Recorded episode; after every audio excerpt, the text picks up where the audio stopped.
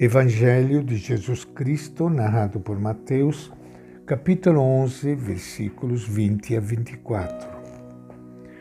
Naquele tempo, Jesus começou a repreender as cidades onde ele havia feito a maioria de seus milagres, mas não se converteram. Ai de você, Corazim! Ai de você, Betsaida, porque se em Tiro e Sidônia tivessem sido feitos os milagres realizados em vocês, há muito tempo teriam feito penitência com pano de saco e com cinza. Portanto, eu lhes digo: no dia do julgamento haverá menos rigor para Tiro e Sidônia do que para vocês. E você, Cafarnaum, por acaso será, será elevado até o céu? Você há de cair no fundo do abismo, porque se os milagres realizados em você tivessem sido feitos em Sodoma, ela existiria até hoje. Mas eu lhes digo, no dia do julgamento haverá menos rigor para a terra de Sodoma do que para você. Esta é a palavra do Evangelho de Mateus. Minha saudação e meu abraço para todos vocês, irmãos e irmãs queridas, que estão participando hoje do nosso encontro com o Evangelho de Jesus. Espero que vocês todos estejam bem. Peço a Deus por todos vocês que os abençoe, os proteja e que este momento de paz, de encontro com Ele, que nos fala das dificuldades, dos problemas que fazem parte da vida, especialmente daqueles que lutam pela causa dele os missionários dele. Que esta paz possa tomar conta do nosso coração e nos dar força e coragem para nós continuarmos com Ele até o fim. Vocês perceberam como Jesus começa a criticar as cidades Corazim, Betsaida, Cafarnaum. Por quê?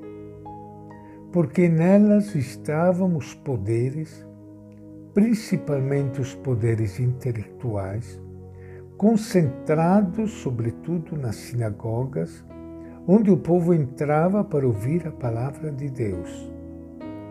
Só que esses intelectuais que possuíam todo o conhecimento para reconhecer que na ação de Jesus o reino estava chegando, resistia.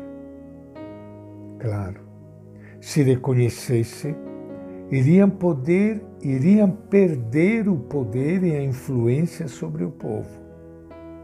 Nessa região, onde todos os povos cruzavam rotas de comércio, Jesus realizava a libertação de todos.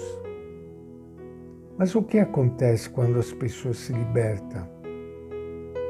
Muitos aproveitadores irão perder os seus rendosos empregos. E faz-se entender aqui a desilusão do missionário que não mede esforços para anunciar o Evangelho desgasta-se em benefício do povo e, por fim, nota que seu empenho parece inútil. Jesus parece ter provado esse mesmo sentimento de decepção em relação a algumas cidades que receberam a sua visita.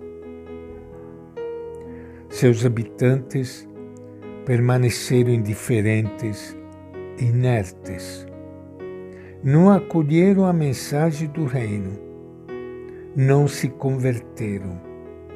e não se tornaram discípulos de Jesus.